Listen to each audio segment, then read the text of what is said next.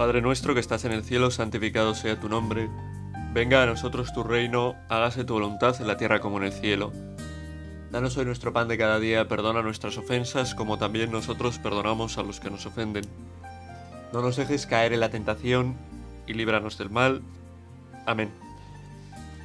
Pues aquí estamos a poco más de una semana para celebrar este año la fiesta de la Navidad y como quien dice, pues estamos ya eh, ultimando, ¿no? Haciendo los últimos preparativos para, para esta celebración. Podemos pensar al hablar de, al hablar de preparativos, pues en que tenemos que poner pues más luces en el árbol, colocar pues el Belén bien puesto, los espumillones, hacer una buena bandeja llena de, de dulces, pensar en, en, el menú que vamos a tener en, en Nochebuena o, o pensar en, bueno, en cómo vamos a organizar las mesas, a quién vamos a invitar, cómo nos vamos a reunir, qué regalos vamos a, a pedir o a comprar para la gente que queremos. Y sin duda todo eso, en muchos casos, rodea las fiestas.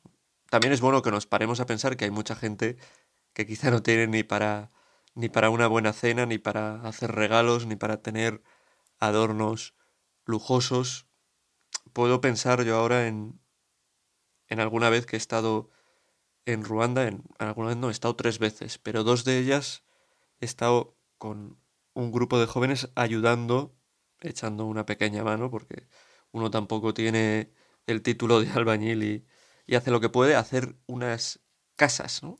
En ambos casos, dos casas muy sencillas, ¿no? de ladrillos de adobe, de barro, que ellos mismos hacen, de una altura y, bueno, pues con, con un techo de, de no sé cómo se llama, uralita, uralita, duralita, no sé, malo. Un techo eso, ya prefabricado y hecho, pero que es muy malo, vamos, que aquí no se usa ni de broma ya. Y bueno, pues sí, con dividen el espacio en, tres o cuatro pequeñas habitaciones, vive muy pobremente, el suelo es el, el, propio barro de la tierra, o sea, no ponen unas baldositas o algo bonito y, y pienso cómo celebrarán allí la Navidad, ¿no? Son gente eh, pues que va a la parroquia, ¿no? Estas son iniciativas de, de la parroquia para. de la parroquia del lugar, las parroquias del lugar o de los misioneros que están en ese lugar para ayudar a familias de la parroquia que, que tienen menos, ¿no? Y en este caso, las familias son familias creyentes, ¿no? Bueno, con problemas, desestructuradas, pero creyentes. ¿Y cómo celebrarán, cómo se prepararán ellos para la Navidad? Pues, pues con gran humildad, ¿no? Quiero decir, no creo que tengan grandes lujos, ni grandes decoraciones, ni hagan grandes comidas. Probablemente coman algo especial, ¿no? Y lo celebren de algún modo especial. Probablemente mmm, vayan también a la iglesia y allí hagan las celebraciones propias de la Navidad, ¿no? Pues misa del gallo o del pollito, ¿no? Porque ahora en algunos sitios pues es complicado hacer una misa del gallo y se hace antes o, o la misa de Navidad o lo que sea. Igual, pues no sé si hacen algún sencillo regalo, ¿no? Lo, no lo sé. Los hijos preparan algo, pero desde luego te aseguro que no compran ni, ni un smartphone para regalar, ni no sé qué prenda de ropa, ni... Eh, y creo que también pensar en esto puede ser una ayuda para nosotros para darnos cuenta que todo eso es superficial en la Navidad, ¿no?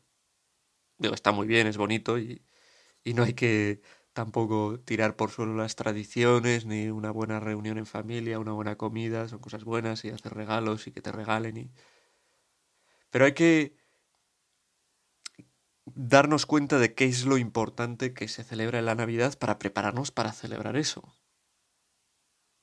Que no se trata ahora de, bueno, sí, voy a hacer las listas, los menús, los no sé qué, bueno, pues sí tendrás que hacerlos, pero tú tienes tu corazón preparado para lo que vas a celebrar? ¿Tienes tu corazón preparado para que sea un pesebre donde pueda nacer a gusto el Señor? El Señor quiere nacer, entre comillas, no se me vaya a entender que estoy diciendo nada herético, en el, corazón, en el corazón de cada uno de nosotros. Y esto quiere hacerlo siempre, pero es bueno en Navidad de algún modo prepararnos, ¿no? durante el Adviento prepararnos para que esto suceda. Sabemos que los hechos del nacimiento de Jesús son hechos que ocurrieron en el pasado en una fecha determinada. Hay un evangelio que, bueno, creo que es después del nacimiento de Jesús, cuando habla ya de Juan el Bautista que predica en el desierto, que, que detalla ¿no? el evangelio de Lucas, lo leíamos, si no me equivoco, el segundo domingo de Adviento, que dice, siendo rey de no sé quién, no sé quién, de no sé dónde, no sé quién, y dice varios reyes, los sumos sacerdotes, lo sitúa históricamente en un momento concreto. El nacimiento de Jesús sucedió en un momento concretísimo de la historia. Y, y lo que, para lo que nos preparamos no es para, eh, para que eso vuelva a suceder, eso sucedió en un momento y ya está. Nos preparamos para celebrar que eso sucedió y todo el bien que supone para nosotros el que Dios haya querido hacerse hombre ha querido hacerse cercano a nosotros. Y el comienzo de la humanidad de Dios, que se da pues, con eh, la anunciación, con la encarnación, con el nacimiento de, de Dios que se hace hombre, que es un comienzo de la humanidad de Dios para, siendo hombre, morir en la cruz por nuestros pecados y salvarnos. Y es verdad que no podemos volver a hacer presente ese momento único del nacimiento de Cristo, pero sí que podemos hacer presente cada día en nuestra vida, alumbrar cada día en nuestra vida, dejar que nazca cada día en nuestra vida la salvación que Cristo nos trae. Cristo, una vez hecho hombre, hecho hombre para siempre, una vez muerto, resucitado a la vida en el cielo, vivo de verdad, hombre vivo de verdad, quiere estar en nuestra vida, estar cerca de nosotros, salvarnos en lo cotidiano, en las cosas de cada día, en cada momento, en las dificultades que se nos presentan en cada situación concreta de nuestra vida. Para eso tenemos que prepararnos bien, porque en nuestra vida muchas veces tenemos nuestro pesebre, nuestro corazón, tan lleno de cosas, tan llenísimo de cosas, ¿no? Y se corre el peligro en la Navidad, como está lleno ahora de los regalos que tengo que hacer, de los, los, pasteles que tengo que preparar, de los menús que tengo que hacer, de cómo tengo que eh, pues decorar todo, ¿no? Preparar, cómo tengo que preparar, eh, yo qué sé, a mis hijos para que hagan esta función, para que canten estos villancicos, para que no sé qué. Como podemos tener nuestro día tan lleno de esas cosas que se nos olvide dejar un hueco para lo importante, que es para Jesús. Jesús que se hizo hombre, que se hizo un ser humano para ser cercano a nosotros, para que Dios poder acercarse a tocarnos. A veces intentamos nosotros tocar a Dios, nos encantaría tocar el manto, ¿no? Tocar el manto con el que nos cuenta el Evangelio que aquella mujer que tenía un flujo de sangre quedó sanada, ¿no? Nos encantaría tocar con la punta del dedo el manto de Dios, pero a veces no estamos dispuestos pues ni siquiera a sacar el dedo, a levantar el dedo, a levantar el brazo, a ponernos de puntillas si hace falta, para llegar a tocar el manto. Y Dios nos lo pone fácil, porque es Él el que se abaja, el que viene a estar cerca de nosotros. Pero nosotros tenemos que preparar para, prepararnos para acogerle, ¿no? Dios respeta infinitamente nuestra libertad, no se impone, ¿no? A nuestros planes, no se impone a lo que queramos en nuestra vida, ¿no? Él quiere, tiene un plan para nosotros, para nuestra felicidad, para nuestro bien, pero no quiere imponerse, ¿no? Entra con sigilo, con cariño, con delicadeza, respetando lo que somos, ayudándonos cuando acudimos a Él, pidiéndole su gracia para que nos transforme, para que cambie nuestro corazón, para que nos levante, para que nos consiga aquello que nos parece imposible de limar en nuestro carácter, en nuestro modo de ser, en nuestro modo de orar, en nuestro modo de tratar a los demás. Bueno, pues última semana de Adviento, comenzamos con este domingo, vamos a poner el, la quinta marcha o la sexta, porque ya los coches pueden tener más marchas que, que yo que sé qué, para prepararnos, para preparar nuestro corazón, para que de verdad algo nuevo ocurra en nosotros esta Navidad, que Dios de verdad lo sintamos más cercano, que actúa en nuestra vida, que quiere transformarnos.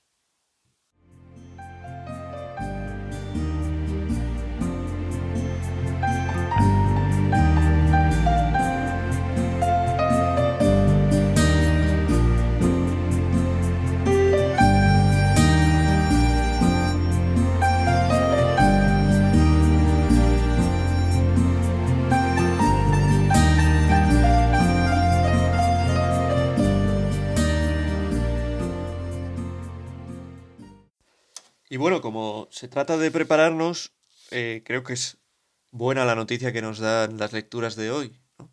de que para prepararnos para recibir al Señor no hace falta que seamos superestrellas de, la devoción, de la oración, de la perfección, de la... No, tú eres como eres. Fíjate lo que dice la primera lectura, hablando de donde nace Jesús.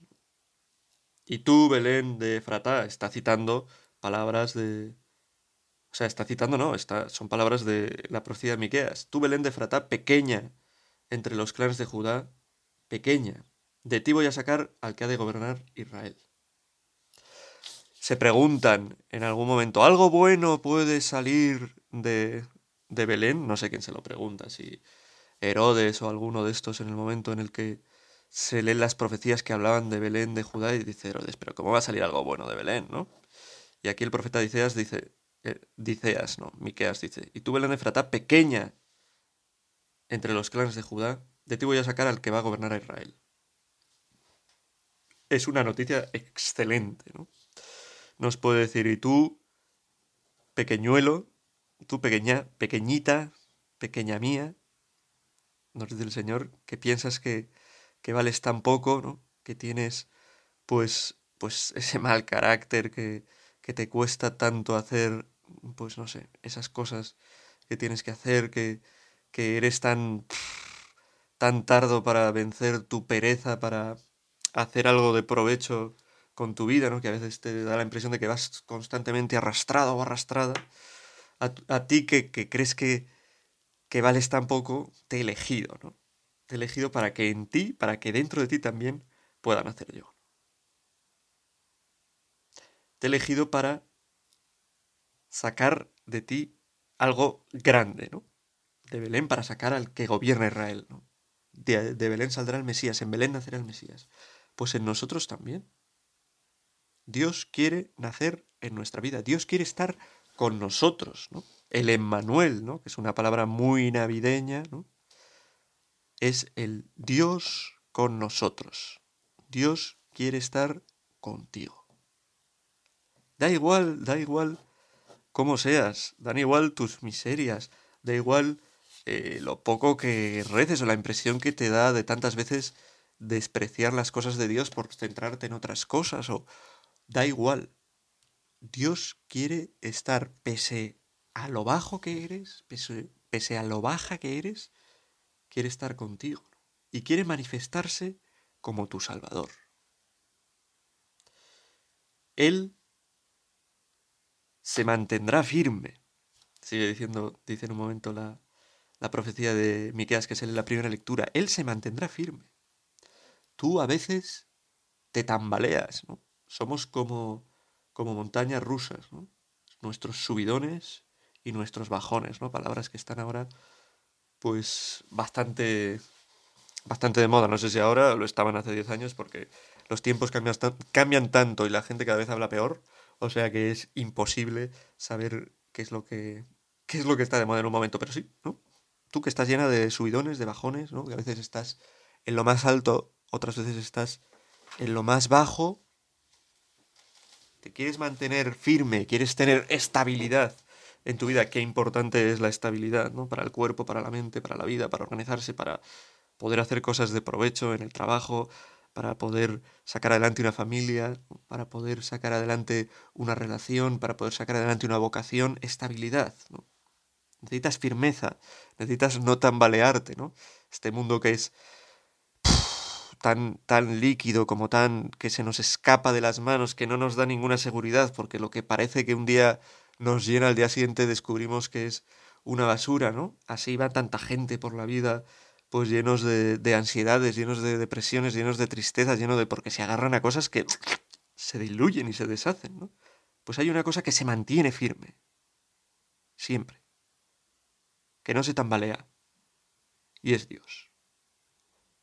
Nos conviene preparar el corazón para acoger a Dios, porque Dios viene a, nuestra vida no a traernos eh, un coche de carreras, ¿no? No a traernos un coche teledirigido, un escaléstrico, a traernos eh, un jersey súper chulo, ¿no? Viene a traernos lo que necesitamos. Paz, estabilidad, una vida que valga la pena. Qué importante en la vida es tener paz. Y cuántas cosas nos la arrebatan. El mundo en el que vivimos, lleno de, de estreses, de vaivenes, de dificultades, si uno no sabe descansar en Dios, puede vivir una vida estresante y muy complicada. Termina diciendo la lectura del profeta Miqueas, esta profecía que habla de el Mesías de Jesús. Él mismo será la paz.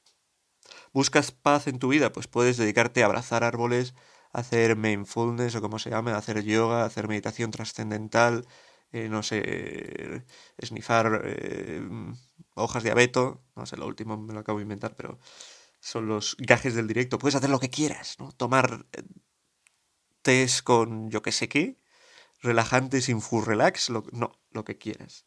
Pero la paz verdadera te la va a traer el Señor. Y es una paz la que trae el Señor que no es una paz del momento. Ay, qué momento de paz, qué bien me viene esto porque tengo un momentico de paz. Es una paz que sabe mantenerse incluso en medio de la dificultad. Joder, qué grande es eso. Porque en la vida hay dificultades, ¿eh? Fácil, fácil, fácil, pues no sé qué es en la vida, pues iba a decir, iba a decir una burrada, iba a decir ir al baño, pero en muchos casos ni siquiera ir al baño es fácil, ¿no? Eh, la vida, dormir es que, ¿no? Pues hay gente que duerme con gran facilidad y otros que nos cuesta Dios y ayuda a dormirnos, ¿no? Que es, que es algo... pocas cosas hay fáciles, ¿no? Y cuando uno se deja llevar por cosas fáciles, por quedarse tumbado, por no hacer nada, pues realmente sí puede ser exteriormente fácil, pero en el interior pues deja tristeza, deja pesar, deja vacío, ¿no? nos hace pensar que estamos perdiendo el tiempo. Bueno, necesitamos paz. Necesitamos saber que, en nuestra vida lo más grande que es el amor de Dios lo tenemos ya. O sea, lo tenemos ya. El perdón de Dios, la salvación de Dios la tenemos ya. Que Dios nos mira bien, eso siempre. Es que incluso cuando hacemos el mal, cuando hacemos cosas lamentables, eso lo tenemos ya. Y esa seguridad tenemos que tenerla en nuestro corazón, acogiendo a Dios en nuestra vida. Por eso esta Navidad no puede ser simplemente un eh, zampar turrones y guisos y lo que sea sin parar, eh, un estar constantemente pensando en qué regalar, cómo regalar lo que... No, esta Navidad tiene que ser un ponernos delante de Dios, darnos cuenta de que Él se ha hecho pequeñito para que podamos, para ser accesible a nosotros, para que podamos cogerle, ¿no? Para que pueda, pueda entrar en nuestra vida de verdad, para que podamos sentir que, que no estamos solos, sino que Él nos compadece, porque Él es, se ha hecho hombre como nosotros, Él ha tenido las tentaciones que tenemos nosotros, las dificultades, ha sufrido, a Él le ha abandonado todo el mundo en su vida, Él ha muerto en una cruz. Todo eso por, por ti, ¿no? Y te comprende, te conoce bien, te quiere bien y quiere ayudarte de verdad. Pues es que yo ya no sé cómo, cómo decirlo, ¿no? Y decírmelo a mí mismo lo primero. Qué importante es prepararse bien, de verdad, para la Navidad, para acoger a Jesús en nuestra vida. Ese Dios que se hace tan cercano y cuánto lo necesitamos. Miles de quejas, miles de problemas, miles de dificultades. Pon a Jesús en tu vida. Prueba a Jesús. Prueba a poner a Jesús. Despierta del letargo y del sueño que te provocan pues eh, tantas cosas que en realidad no te dan ninguna plenitud. Y vive la vida de verdad que es una vida que necesita a Cristo, que necesita esa paz y esa estabilidad que Cristo nos da. Oh Dios, hemos rezado o rezaremos hoy con el Salmo, restauranos, que brille tu rostro y nos salve. Señor, de verdad, que veamos tu rostro, que sintamos tu presencia, que esta Navidad sea diferente, que sea un sentirte tan cerca, un sentir tu amor tan grande que nos desborde por todos lados, Señor. Que no nos quedemos en la superficie, que vayamos a, lo profundo, que veamos cómo estás en nuestra vida, cómo vienes a traernos la paz, cómo contigo no tenemos nada que temer.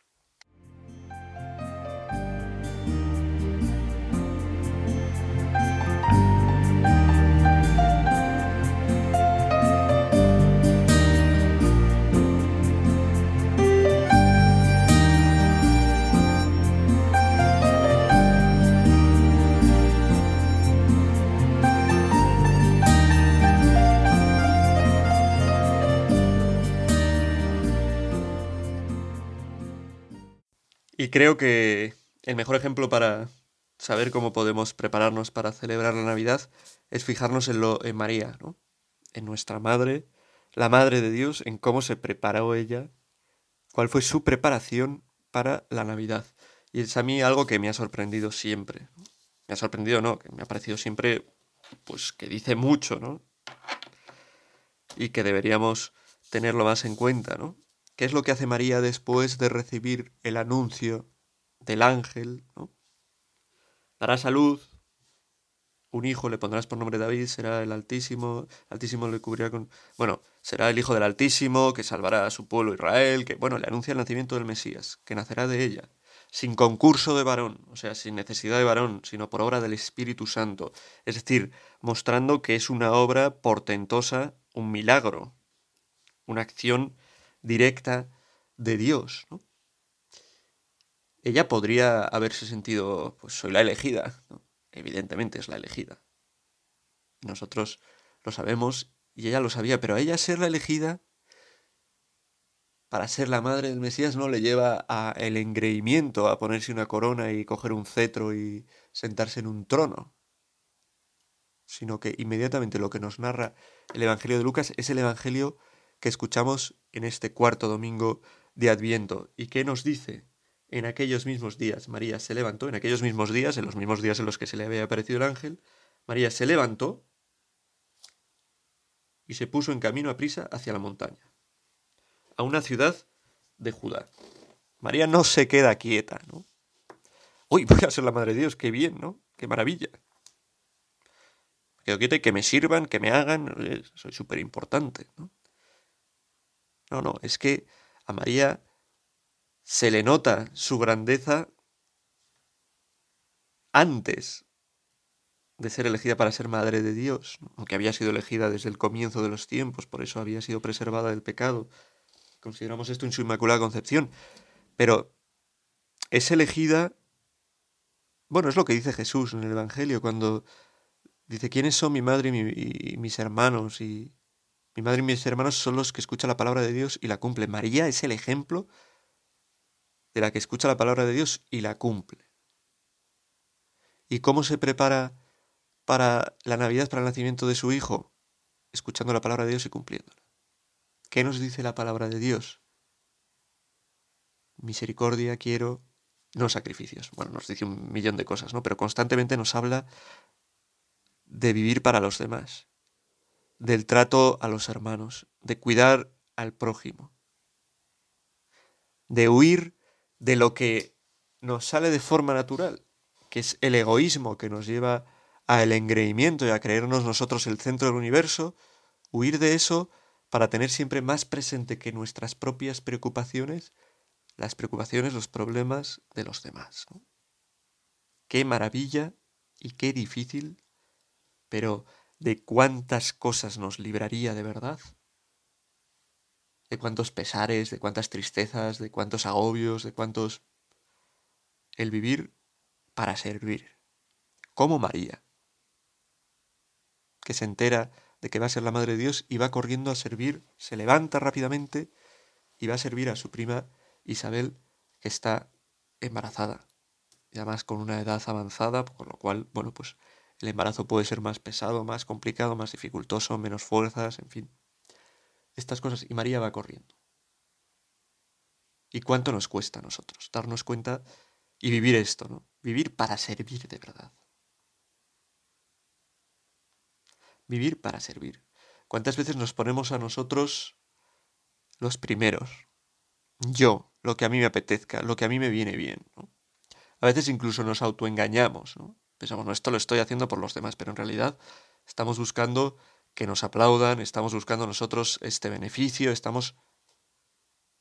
Qué difícil es vivir de verdad para servir y cuánto tenemos que pedir esto, ¿no?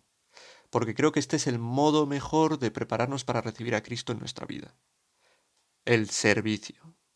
Si tú no eres capaz de abrirte a los demás, es muy difícil que te abras de verdad a aquel que quiere venir a tu vida, que es el otro con mayúsculas Dios. Si no te abres al otro, a tus hermanos, qué difícil es que tengas abierta la puerta para Dios, ¿no? porque realmente tendrás tu puerta cerrada. Estarás pensando en tus cosas, en lo que te beneficia a ti, en lo que tú necesitas ahora, en lo que te preocupa a ti, en cómo estar tú a gusto, en tus necesidades, ¿no? En eso que quieres en este momento, eso que buscas. Te centrarás en darte a ti, pues gozo, placer, alegría, lo que sea, y tendrás cerradita tu puerta, la puerta de tu corazón, que la tienes que tener abierta para los demás, para las necesidades de los demás, y entonces será muy difícil que pueda venir Jesús, entrar Jesús más en tu vida. Yo he comprobado a lo largo de, de los años, he hablado antes de las veces que he estado en Ruanda, de vez en cuando, pues eh, he organizado algún voluntariado así con jóvenes, sobre todo en tiempos de verano, ayudando en diversas cosas, en diversos sitios, y he comprobado el bien que hace a otros. a mí también, ¿eh? A mí un bien muy grande, ¿no? El bien que hace, eh, pues despreocuparse un tiempo de uno mismo, ¿no?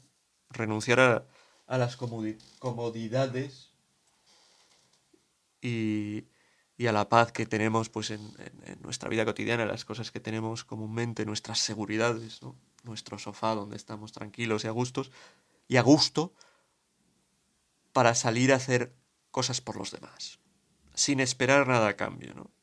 Y compartir esas cosas que hacemos con los demás con otros. Y ahí yo he visto eh, mucha felicidad. Mucha gente que realmente pues siente algo especial. Siente algo especial al salir de sí mismo, al hacer cosas por los demás, ¿no? Y es un salir de sí mismo, ¿no? Cuando estos voluntariados que suelo hacer, pues que también pues tienen, eh, son voluntarios cristianos y claro, también hay huecos para, para la oración, para la adoración, para... Y eso a la gente pues le llega mucho más. Esos momentos porque son momentos en los que están mucho más abiertos, porque están actuando y haciendo cosas para otros. Y creo que es el modo que nos enseña nuestra Madre María de prepararnos para la Navidad. Haz cosas por los demás. La campaña, las campañas de Navidad de Cáritas, ¿no? Porque en Navidad se hacen colectas para, para Cáritas y para, bueno, porque es que la Navidad es el tiempo de la caridad.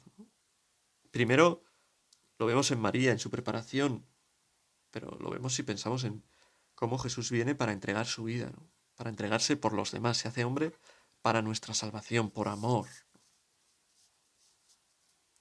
Nosotros, qué bien nos vendría, qué bien nos vendría también prepararnos como María. Y te invito a que pienses, oye, ¿qué voy a hacer estos pocos días que quedan? algo que pueda hacer por los demás. Pues plantéatelo, ¿no? Quizás en casa, ¿no?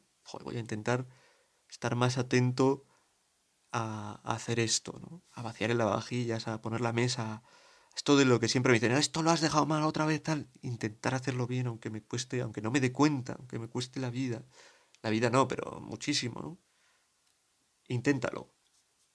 Plantéate o ayudar a esta persona que sufre, visitar a este amigo que está solo, estar pendiente de esta persona que veo que lo pasa mal, que está triste, que...